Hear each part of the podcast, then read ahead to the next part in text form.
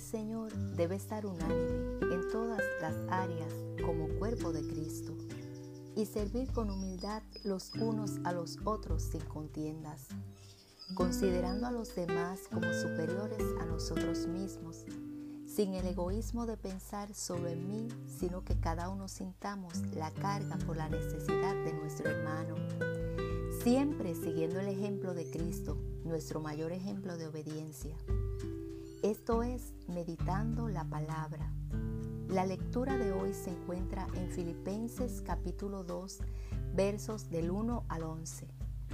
Y la palabra del Señor dice así, Por tanto, si alguna consolación en Cristo, si algún consuelo de amor, si alguna comunión del Espíritu,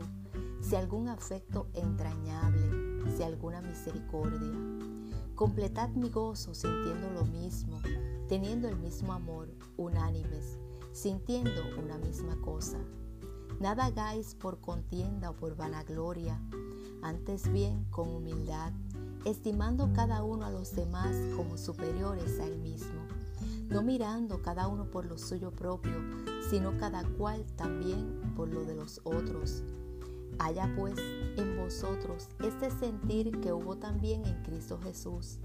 el cual, siendo en forma de Dios, no estimó el ser igual a Dios como cosa a que aferrarse, sino que se despojó a sí mismo, tomando forma de siervo, hecho semejante a los hombres, y estando en la condición de hombre, se humilló a sí mismo, haciéndose obediente hasta la muerte y muerte de cruz.